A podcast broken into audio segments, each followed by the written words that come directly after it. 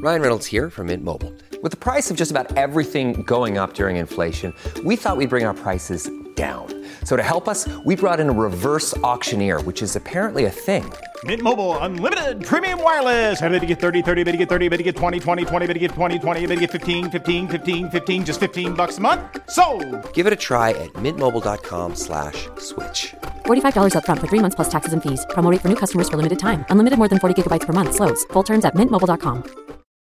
Look, Bumble knows you're exhausted by dating. All the must not take yourself too seriously and 6-1 since that matters. And what do I even say other than hey? well, that's why they're introducing an all new Bumble with exciting features to make compatibility easier, starting the chat better, and dating safer. They've changed, so you don't have to. Download the new Bumble now. This episode is brought to you by La Quinta by Wyndham. Your work can take you all over the place, like Texas. You've never been, but it's going to be great because you're staying at La Quinta by Wyndham. Their free bright side breakfast will give you energy for the day ahead. And after, you can unwind using their free high speed Wi Fi. Tonight, La Quinta. Tomorrow, you shine. Book your stay today at lq.com. Hola, esto es New Books Network en español. Hola, bienvenidos y bienvenidas una vez más a New Books en Historia, un podcast de New Books Network en español. Yo soy Alexander González, historiador y presentador de este episodio. En esta nueva emisión vamos a explorar el fenómeno del paramilitarismo en Colombia.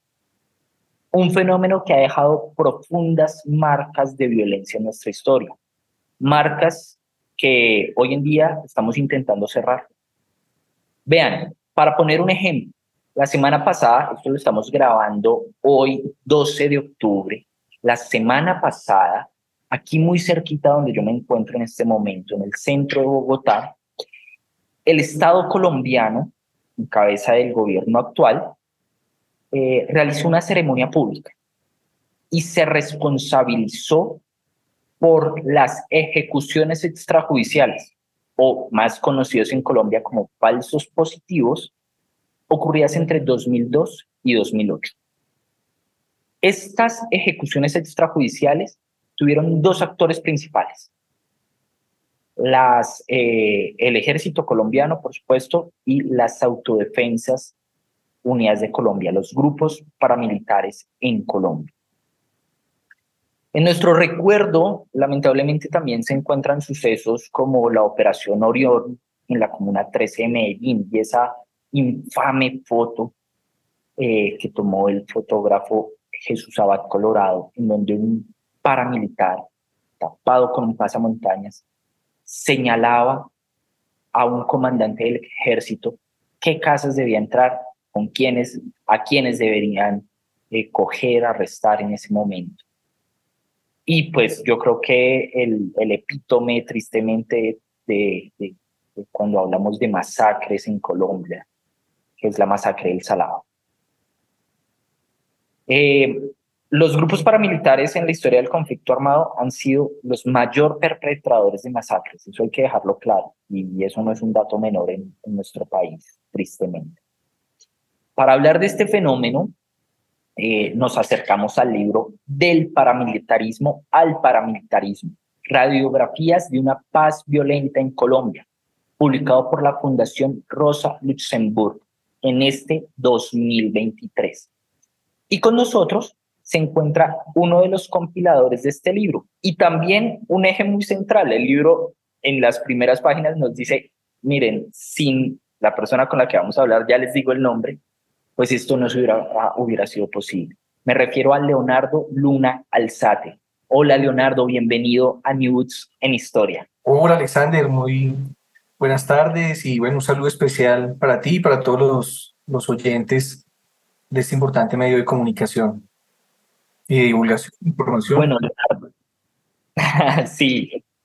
Leonardo, nosotros nos conocimos en el Centro de Memoria Histórica en Bogotá hace ya un par de semanas atrás, en el lanzamiento de un libro que también se lo recomiendo un montón, está buenísimo, eh, Estallido Social 2021. Y en ese evento, a las personas que nos encontrábamos allí, nos, entregaste tú personalmente dos cosas. un libro, el libro del que estamos hablando hoy, del paramilitarismo al paramilitarismo, y una caja pequeñita, muy bonita, con una USB adentro y una cartillita que uno la mira y si, si le da uno una ojeada así rápida, ve lo bonita que es. Pero lo importante no es tanto lo bonito, sino su contenido. Esto se resultó ser una novela, una radionovela. Entonces me gustaría que habláramos un poquito de tres aspectos.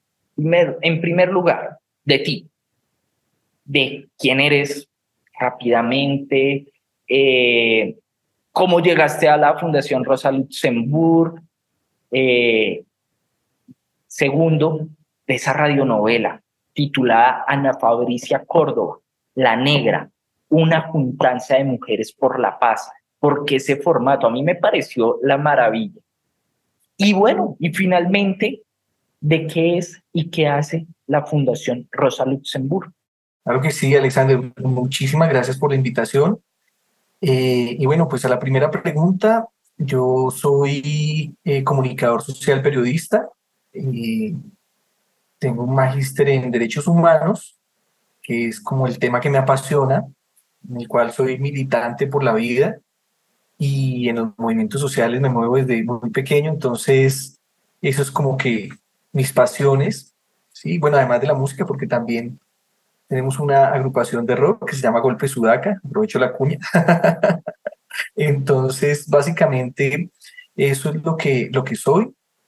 Y eh, en, en, términos de, bueno, de, mis pasiones con la radio, eh, con, por los derechos humanos y por la militancia con los movimientos sociales y populares, eh, pues me encuentro la convocatoria de la Fundación Rosa Luxemburgo, a la cual aplico y ahora soy coordinador de proyectos de, de esta fundación internacional que tiene su sede en Alemania, eh, que está vinculada muy cercanamente al partido de la izquierda en Alemania, bajo la, la, figura de la fundación política, que no es una figura muy recurrente en el mundo, solo existe en Alemania, y es que los partidos políticos tienen adscritos algunas fundaciones, entonces el partido Die Linke tiene adscrita la Fundación Rosa Luxemburgo, así como hay otras fundaciones de otros partidos que también tienen sus fundaciones políticas.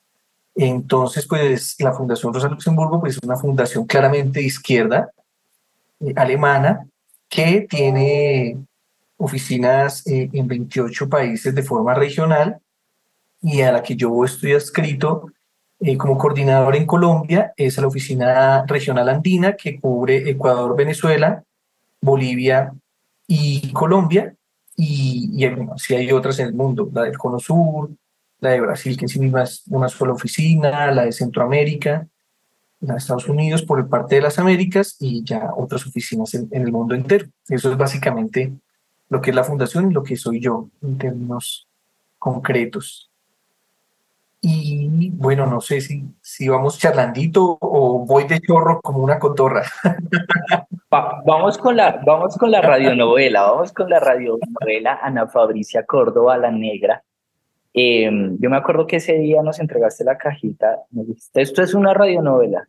sí, sí, sí. Y yo la USB y yo, no, qué maravilla esto. A mí me, me fascinó además, pues porque uno, soy historiador, yo creo que también yo me podría definir como militante de la vida, en pro de la vida, y, y me encantan este tipo de formatos que no son tan usuales pues por lo menos así, eh, hoy en día, pues obviamente el formato en el que estamos en este momento, en podcast y demás, eh, quizás sí nos, nos abre un poco eh, o nos acerca de cierta manera, pero es diferente.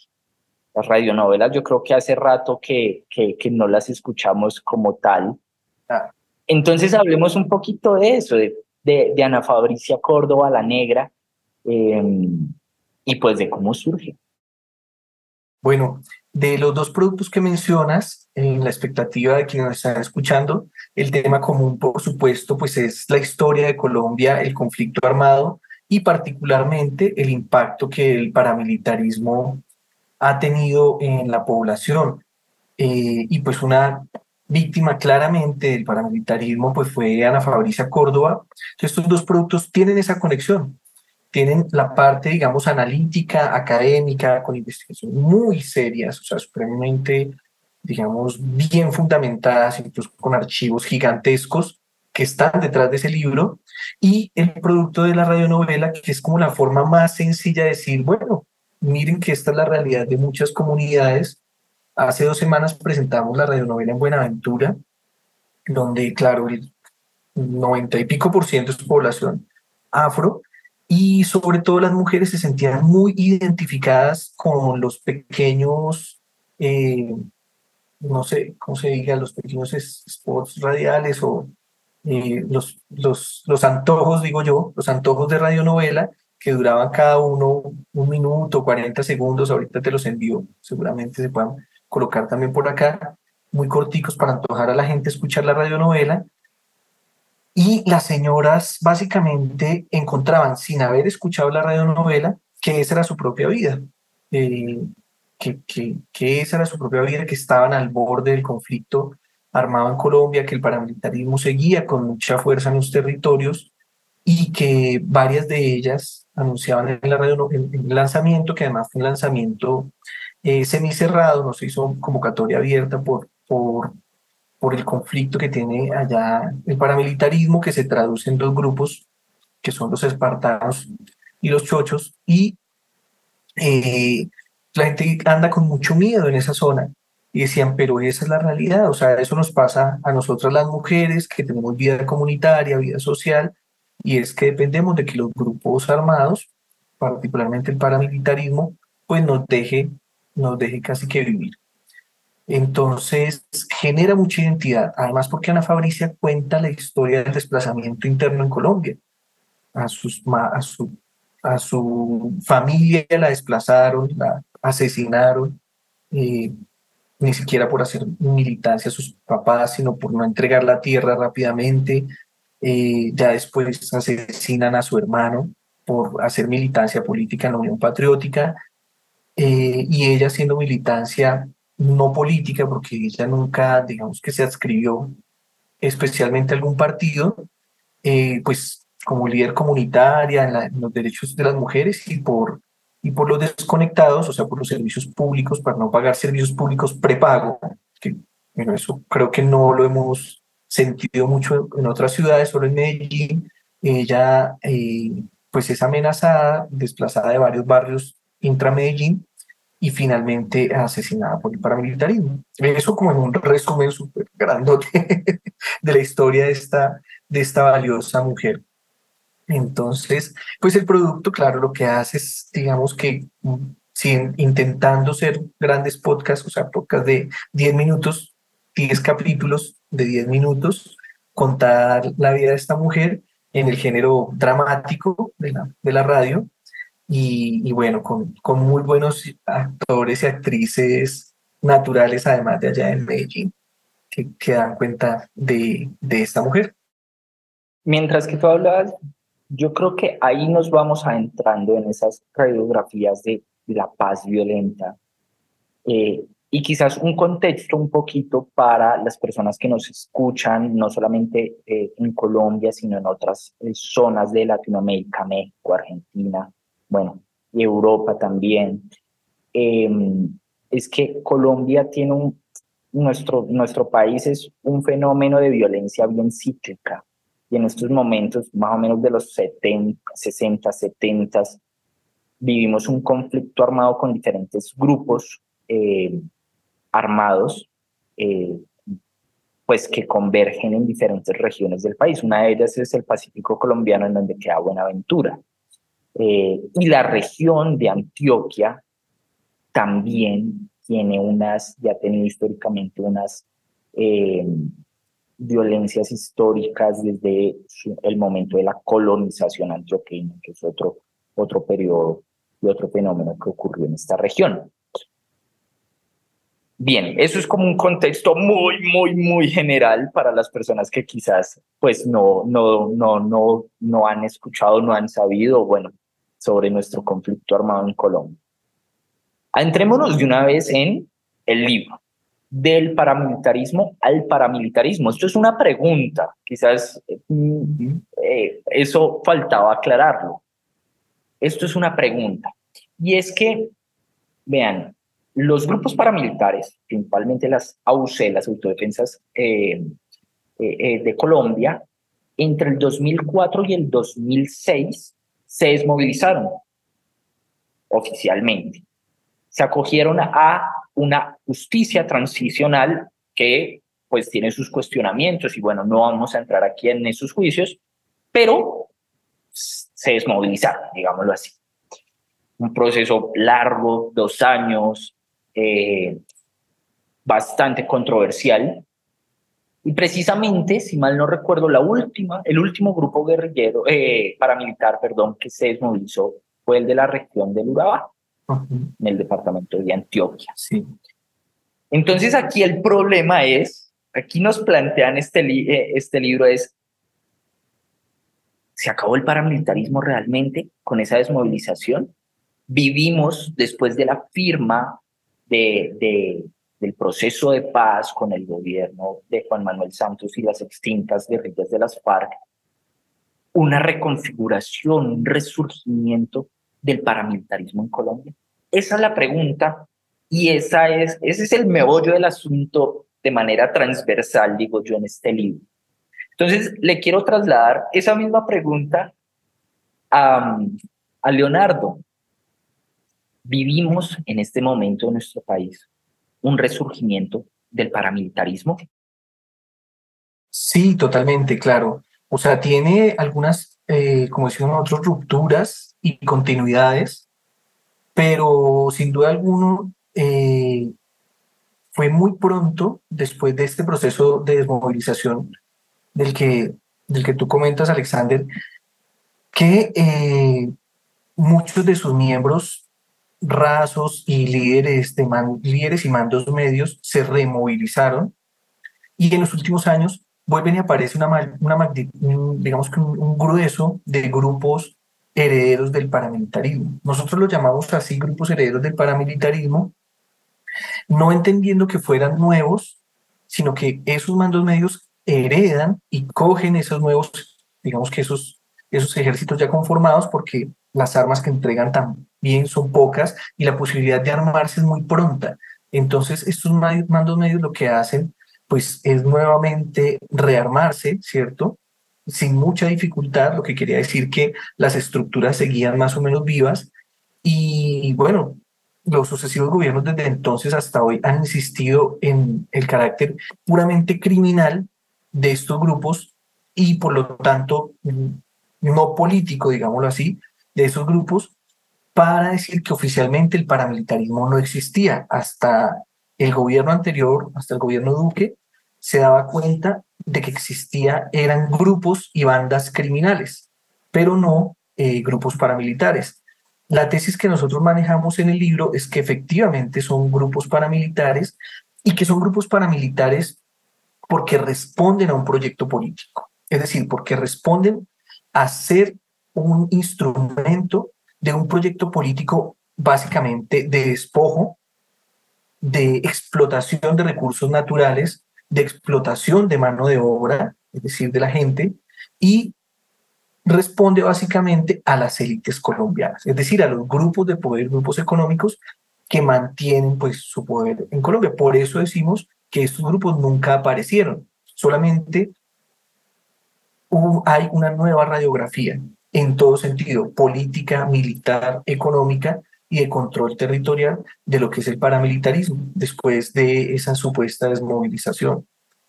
Esa es como la tesis principal del libro y bueno, lo que las investigaciones regionales demuestran es básicamente eso, eh, con algunas características dependiendo de las diferentes regiones. La, la investigación tuvimos pues la oportunidad de, de hacerla en, en, casi todo el país, menos en la Amazonía colombiana, uno por capacidad económica y dos por, porque también vimos que aunque existe el paramilitarismo en la Amazonía y está muy ligada también al narcotráfico, pues no es tan fuerte su presencia y bueno, principalmente no teníamos la capacidad de llegar allá.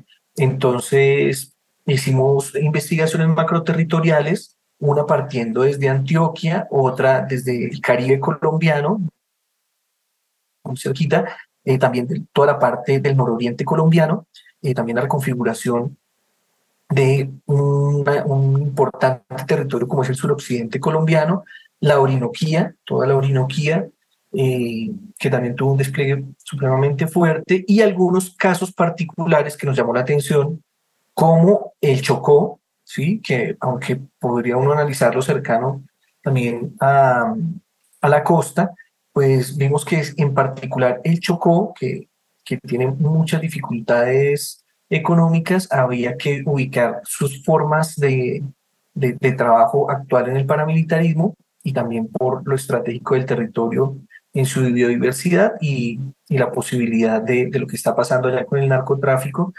El Tolima, por ser un departamento muy del centro de, de Colombia, donde los grupos paramilitares aparecieron de una forma impresionante en el último tiempo después de la desmovilización, también, digamos, la organización del conflicto en Bogotá, Cundinamarca, por la importancia que tiene la región al concentrar el 25% de la población de Colombia por supuesto, tener una importante eh, cercanía a la capital del país.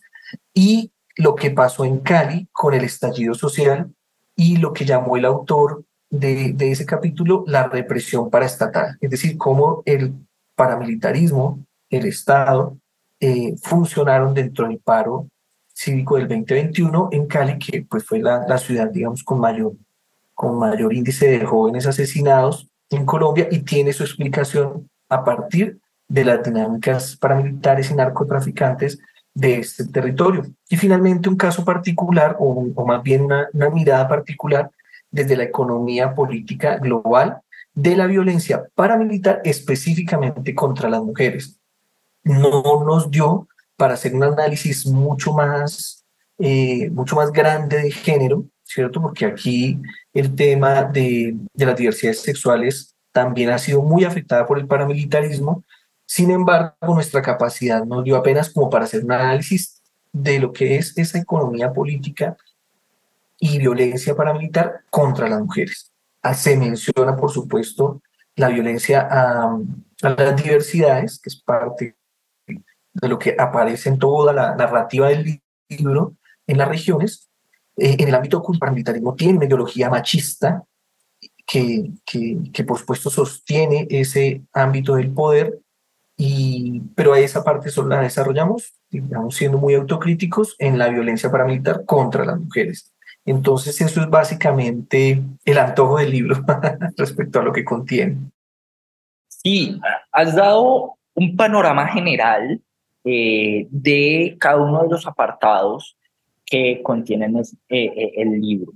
Y yo quisiera que nos, hacen, nos acercáramos a dos, principalmente. Como ya le señalaba anteriormente, una de las regiones más afectadas, con mayor trascendencia, con mayor presencia del paramilitarismo en la historia del país, ha sido la región del Urabá antioqueño y el departamento de Antioquia. Y el segundo capítulo, precisamente, nos acerca a una idea de, pues, como lo veníamos hablando, de un resurgimiento o, sí, de una reconfiguración más bien de este fenómeno en este departamento. Desde precisamente el año 2006, que es cuando les decía yo, pues se desmovilizaron. Entonces, hablemos un poquito de eso, de cómo se ha venido reconfigurando el paramilitarismo en el departamento de Antioquia. Bueno, muchas gracias por la pregunta, porque efectivamente estamos hablando de la cuna del paramilitarismo, por supuesto, en lo que es Antioquia y el Córdoba y la región Caribe. Es la cuna del paramilitarismo y de lo que en su momento fue la creación de una confederación paramilitar. Nace de ahí la idea de una confederación paramilitar eh, nacional que, eh, por supuesto, logra condensar pues, un carácter político y una incidencia política a nivel nacional muy importante, que no ha logrado, por supuesto, ningún otro grupo armado, básicamente porque hay una convivencia con, con el Estado, específicamente en su momento con la gobernación de Antioquia, eh, y la creación de las Convivir, que tienen su punto de partida eh, en Antioquia, y que en el gobierno de, del presidente Samper, pues desarrollan el, el decreto para que las Convivir nazcan desde ese ejercicio territorial. Entonces me parece que es muy importante eso que mencionas, porque en este momento sigue siendo, digamos que ya con otro nombre, las AGC, la oficina de, de Envigado, un paramilitarismo anclado al narcotráfico, a los corredores estratégicos de, de, del narcotráfico para sacar, digamos, mercancía, ¿sí? por Lorica y otros puntos de ese territorio eh, occidental colombiano, donde el carácter político siguen expresando dinámicas, uno, contra insurgentes, o sea, el, tema del enemigo interno sigue siendo un tema importante para el paramilitarismo, el de ayer y el de hoy. Dos, y, dos, y, casi más importante que el anterior, ¿sí? porque de insurgencia se puede hablar, pero no con tanta fuerza como antes, y es que proveen seguridad a esas economías legales e, e ilegales que mantienen la defensa de valores tradicionales y machistas. Esto es muy importante porque es el mayor arraigo que, tiene su carácter político y que parte precisamente de estos territorios. Y otra de las expresiones territoriales muy fuertes en este sentido político es como toda la zona llanera del Meta, el Casanare, donde por ejemplo están los machos del Casanare que públicamente, digamos, eh, dan cuenta de que es importante conservar estos valores tradicionales y machistas. En, en algunos casos, en las regiones del país, hay desarrollos híbridos. Evidente que la relación con el Estado eh, en los departamentos de Antioquia, de Córdoba, que es el que menciona, sigue generando una articulación con agencias de seguridad del Estado, todavía comprobables, y, pero ahora se diferencia porque tienen órdenes de magnitud eh, por debajo de los que tenían en su momento fuertes los paramilitares. Es decir, eh, no estamos en el momento del del 75% del paramilitarismo del Congreso. No, pero no quiere decir que no sean comprobados e investigados muchos de los representantes a la Cámara, sobre todo regionales, eh, y algunos senadores del orden nacional que tienen estas conexiones o que están vinculados a procesos por paramilitarismo. Y eh, la relación con las élites, las economías legales, eh, bueno, el caso de Abdegan es uno de los casos más sonados y conocidos en el, en el territorio que precisamente tú, tú preguntas, ¿sí? Y donde pues parte la cuna del paramilitarismo y es la alianza ganaderos, ¿cierto? Narcotráfico, que eso sigue en, procesos penales con mucha fuerza y, y, el paramilitarismo en Urabá, que fue tan fuerte, o sea, yo creo que ahí hay es el, es el mejor ejemplo de que los grupos paramilitares no son simples expresiones del narcotráfico, sino que desde el principio han tenido una articulación alrededor de lo que se podría llamar proyectos orgánicos de sectores sociales legales, de la mano tanto del Estado central en su momento, ahora de, de digamos, de expresiones institucionales regionales, como de expresiones gremiales. Y bueno, insisto, el mejor ejemplo eh, ha sido ACDEGAM, la, Asociación de Ganaderos, y el paramilitarismo en Urabá. Creo que responde perfecto a, a tu pregunta. Eh, otra de las regiones del país que ha vivido el fenómeno del, del paramilitarismo recientemente, pero con otros matices, es Cali. Sí. Eh, vean, en los últimos años recientes, Colombia ha tenido diferentes estallidos sociales, diferentes movilizaciones sociales. Yo recuerdo especialmente el 21 de noviembre del 2019, el 21N, porque precisamente ese día yo estaba afuera, estaba en las calles. Eh, y recuerdo, yo iba a las afueras de Bogotá, eh, caminé todo el día eh, para llegar a mi casa, después y ocurrió algún fenómeno rarísimo, rarísimo, que fue agenciado o que surgió, quizás todavía no hay demasiada claridad de ello, pero por ahí va la cosa, de el propio Estado, de las propias agencias estatales. Y es que empezaron, por lo menos en Bogotá y en otras regiones de, del país, a decirnos, se nos van a meter a las casas. ¿Quién? Ni idea. Esto es como, como el cuento de, de la casa tomada de, de, de, Cortázar. No sabemos quién, no sabemos quién, se nos van a meter. Y salió la gente, salió la gente con una preocupación, con palos. Uno veía en Bogotá que la gente estaba afuera de los conjuntos, afuera de las casas, con palos, esperando a ver quién se le iba a meter a su casa. Porque este día ocurrieron muchísimas cosas en Bogotá, ocurrió una masacre en Bogotá agenciada por eh, eh, el gobierno local, tristemente, y por eh, pues las fuerzas estatales. Y en el 2021, justico después de la pandemia, pues estábamos todavía como con esos rezagos del 2020, hay otro estallido. Y hay otro estallido porque eh, pues habían diferentes decisiones del gobierno de ese momento, del gobierno de, Iván Duque, que perjudicaban pues a la mayoría de la sociedad colombiana. Y, y ocurrió en Cali eh, varios fenómenos. Cali fue uno de los espacios de las ciudades con, con, con, con mayor efervescencia. Recuerdo dos especialmente. Bueno, uno, eh, yo estaba escribiendo mi, mi, tesis, mi trabajo de grado en ese momento sobre pues, la violencia bipartidista en Cali, uh -huh. en el Valle del Cauca, y hubo un día en donde los indígenas, no recuerdo si del CRIC, del Cauca, sí, sí. Eh, fueron recibidos en una zona de Cali a bala. Tal cual. Por unas personas particularmente pues, vestidas de una manera con, digamos que con unos rasgos particulares, un Toyota Prado, bueno, en fin.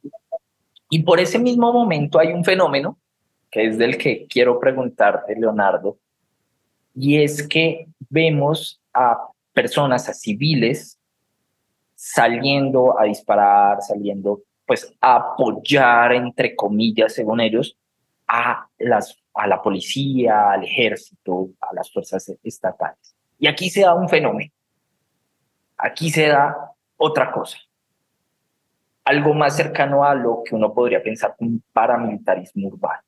Entonces, hablemos de ese estallido social y de el fenómeno paramilitar que ocurrió en Cali durante este periodo.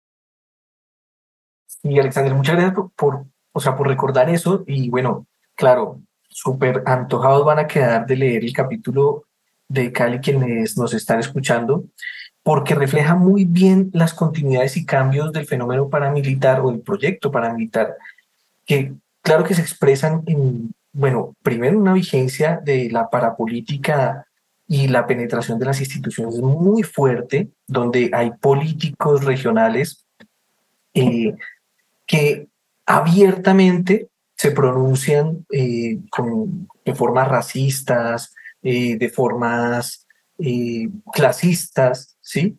Hacia, hacia, hacia, hacia, hacia la gente, incluso con, con todo un discurso de, de la doctrina de seguridad nacional muy vigente y del uso de la violencia selectiva. Es decir, allá en Cali, cuando se, se hace conocido que, por ejemplo, entraban los chicos de Siloé que la policía alcanzaba a coger, llegaban apuntando con armas de fuego.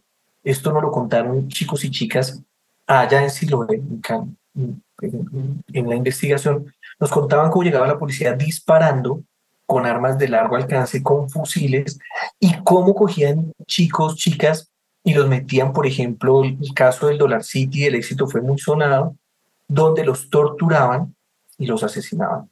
Esto, todo esto, pues obviamente está en este momento en investigaciones supremamente eh, fuertes, con mucha impunidad, la gente reclamando alrededor de, este tema, y esta violencia selectiva que en un momento el paramilitarismo mmm, jugaba con las grandes masacres, pues bueno, esa es la herencia que se tiene ese paramilitarismo, es el uso excesivo de una violencia selectiva contra los jóvenes de sectores populares, argumentando que son vándalos y que por eso hay que eh, asesinarlos, porque además la gente ya tiene un miedo acumulado. Entonces, este paramilitarismo hace una explotación del miedo acumulado como medios para el enriquecimiento, la monopolización del poder y el control social. Y esto en Cali, en los territorios, sí que se ve muy fuerte por el despliegue militar que, que, ha tenido ¿sí? tanto, tanto las fuerzas del Estado como los grupos paramilitares vinculados a las, a las mafias del narcotráfico, y que si a esto le pegamos ese despliegue del discurso de la seguridad, pasa a ser el denominador común, eh, amplías y puedes dar cuenta de una mutación, de una adaptación en el sentido del discurso de la doctrina de seguridad nacional. Eso ya no se escucha tanto el tema de la doctrina de seguridad nacional, pero sí se habla, por supuesto, del tema de la seguridad. Y ahorita está muy de moda en las candidaturas regionales, pues que los candidatos de, de derecha expresan todo su programa alrededor de la seguridad, porque hay todo un panorama del miedo. Ya no solo el miedo es contra el subversivo, sino se hace extensivo también al vándalo, ¿sí? Y el vándalo igual a criminal, que son en últimas los chicos y chicas que salen a protestar por las condiciones de hambre y, y en esas condiciones de hambre una reforma tributaria que iba, por supuesto, a aumentar los costos de vida, sobre todo para la población más pobre. Y, y, bueno, Cali yo creo que es esa expresión tan fuerte de, esas continuidades y cambios del fenómeno paramilitar. No voy a escribir el ejemplo de, de, los indígenas porque ese ya, ya lo viste tú, pero efectivamente en Cali lo que estaba pasando es que era una confrontación armada de grupos de Ciudad Jardín, que es una de las zonas eh, más, más adineradas de Cali, con armas disparándole a los indígenas. O sea, un despropósito. Esto expresa básicamente los valores machistas de la extrema derecha en Colombia para amenazar, violentar y exterminar a sujetos políticos, porque eso es parte de nuestra tesis en el libro. O sea, el paramilitarismo no está montado solo en, la, en el instrumento de despojo, sino en el instrumento cultural, económico y militar de exterminación de sujetos políticos. Por eso el paramilitarismo parte de una matriz violenta pero en paralelo incorpora elementos de lenguaje y prácticas sociales que no pertenecen necesariamente al código genético del, paramilitarismo en, términos del, ejercicio militar, sino que ahora se expresa en las comunidades en control social. Y hay comunidades que encontramos en las investigaciones, también en el suroccidente colombiano, mucho en Cali, sobre todo en las ciudades, como por ejemplo los gota a gota, son un ejemplo del control territorial. Entonces, el paramilitar que tiene una acumulación de riqueza, que tiene, se vuelve un prestamista y tiene un control casa a casa de las economías locales.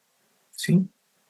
Y esa es una nueva forma de control social. Es una forma ilegal, es una forma legítima, porque las comunidades empobrecidas requieren de los gota a gota, pero te llegan a ti, te golpean a la puerta y tú sabes que si no pagas, pues bueno, básicamente ya sabes qué pasa, son otras formas de control. Entonces esto está pasando en Cali en muchos territorios eh, donde los cambios del, proyecto paramilitar se notan con mucha fuerza porque además no están solamente orientados desde una magnitud de comandancia nacional, sino que cobran mucha mayor, y en eso sí aceptamos la criminalidad, de ese nuevo paramilitarismo que está más territorializado, más regionalizado y que por tanto tiene un control más territorial, incluso haciendo acciones sociales para, pues, para dar cuenta de sus propios candidatos de derecha. Eh, yo no me quiero ir, para ir cerrando, sin hablar un poco del proceso de escritura, del proceso de investigación. Investigar, escribir, siempre es difícil investigar marcos de violencia es mucho más difícil, porque nos atraviesan un montón de cosas. A mí particularmente eh, menciono el día de eh, la llegada de los indígenas de, del CRIC eh, a, Cali, que pues, fueron recibidos a bala, porque ese día precisamente yo estaba escribiendo y leyendo sobre Siloé, sobre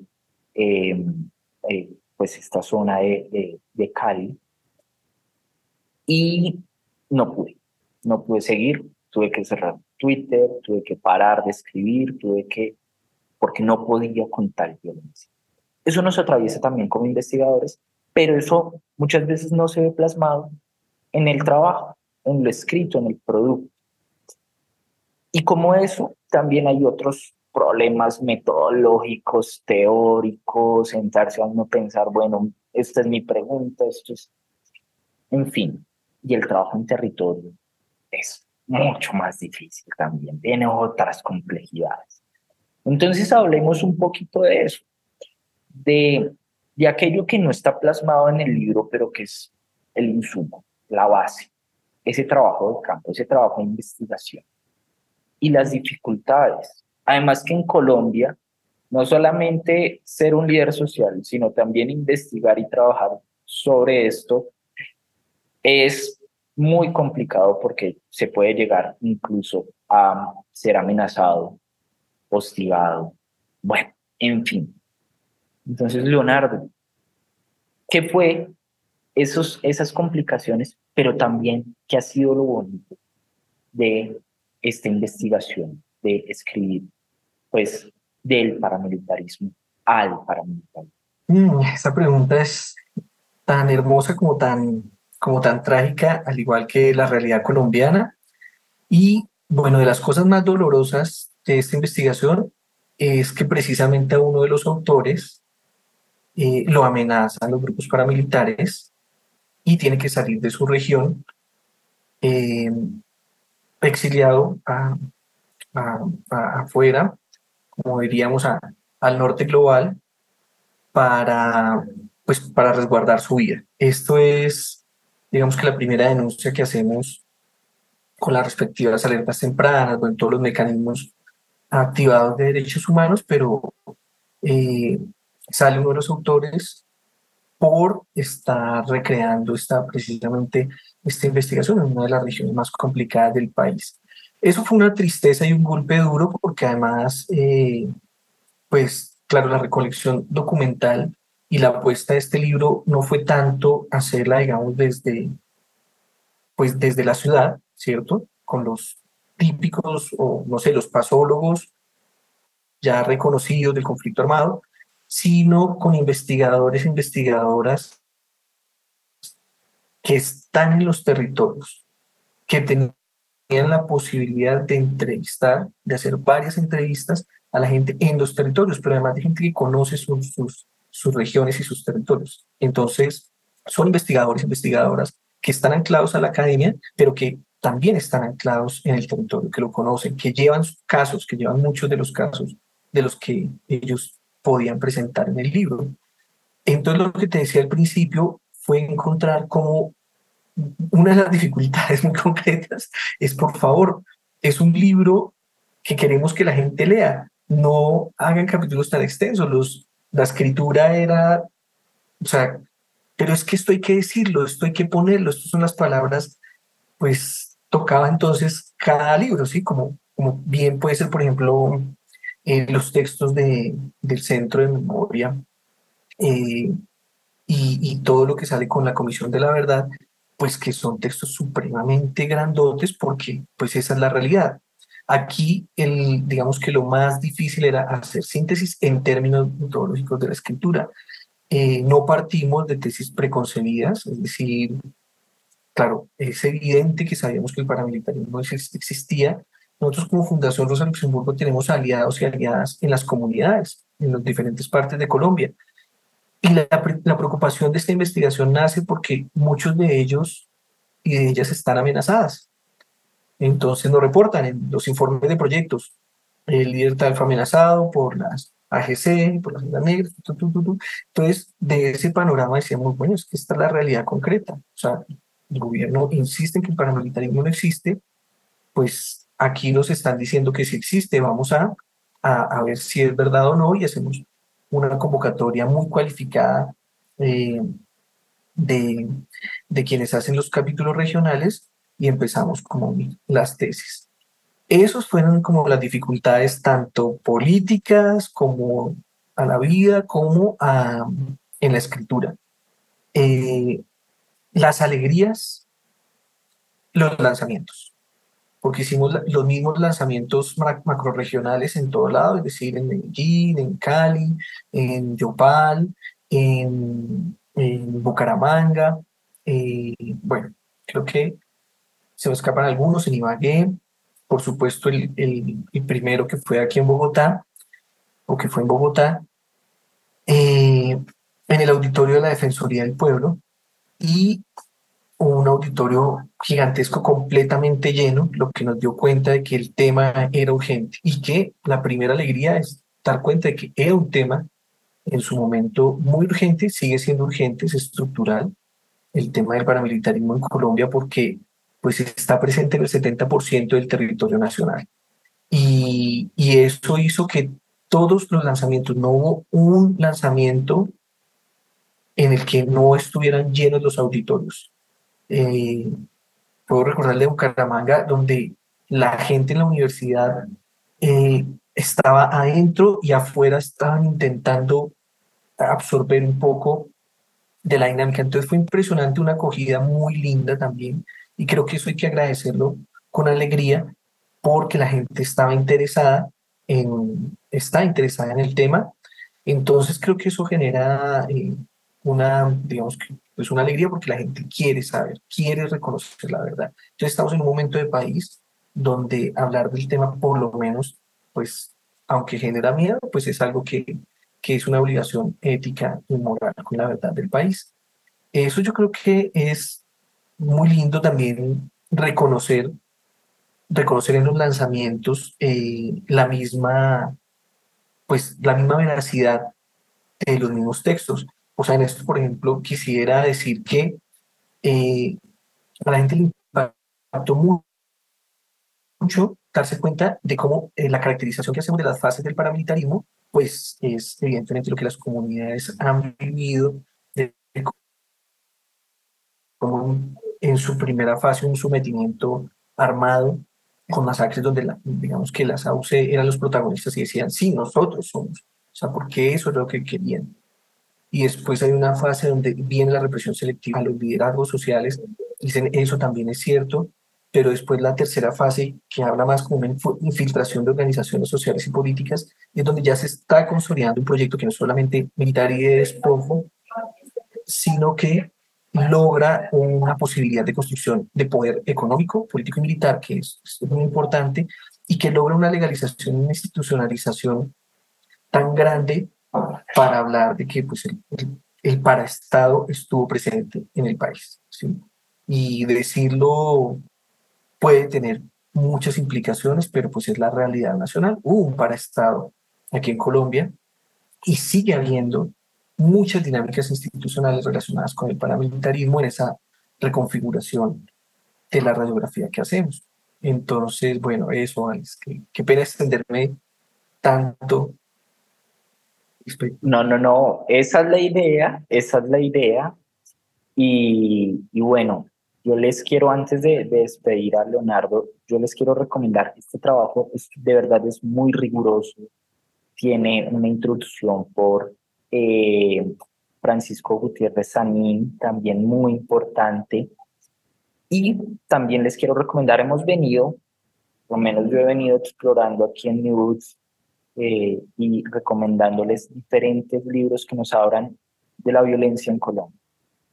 Eh, entonces, les recomiendo mucho eh, que se peguen la pasadita por el episodio El silencio del horror, un episodio realizado junto a Andrés Fernando Suárez, relator del tan conocido em, em, informe de la Comisión de la Verdad sobre la masacre del Salado, recomendadísimo, ahí hablamos sobre las masacres en Colombia, también sobre la desaparición forzada con María Victoria Uribe y su libro Cuerpo sin nombre, Nombres sin cuerpo.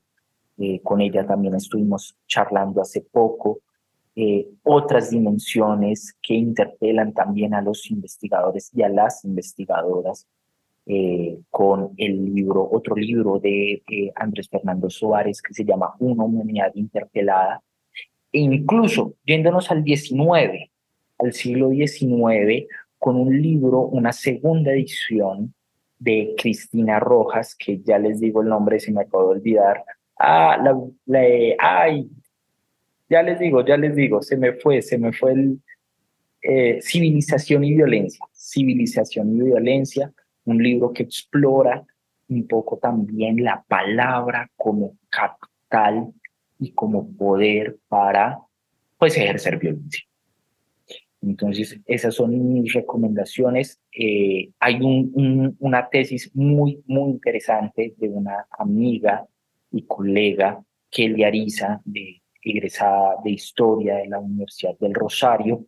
Eh, ella tiene un libro titulado, eh, ay, se me están yendo los, los, los títulos, Estrategias de lucha contra el despojo, como los indígenas arhuacos de la Sierra Nevada establecieron como forma de lucha esas interlocuciones que tenían con el Estado colombiano frente a las diferentes formas de expo. Entonces, ahí les recomiendo un montón de, de episodios, de libros que si están interesados en estos temas, pues van a ser fundamentales.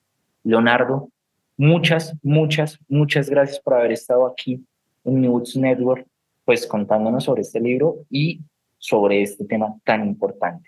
No, Alexander, muchas gracias a ti por la invitación. Eh, realmente, pues es el propósito de dar a conocer sobre todo pues las investigaciones territoriales, creo que son, son realmente muy, muy, muy importantes para, para la vida política, económica, social del país. Y entonces valen la pena, valen la pena. Y bueno, no, pues más que agradecer, eh, invitarles a que lean el libro. Así es, así es. Me uno a la invitación de Leonardo. Péguense la pasadita por del paramilitarismo al paramilitarismo, radiografías de una paz violenta en Colombia. Eh, y bueno, a ustedes muchas gracias por escuchar News en Historia, un podcast de News Network en español. Mi nombre es Alexander González y nos escuchamos en una próxima ocasión. Hasta pronto. Gracias por escuchar New Books Network en español.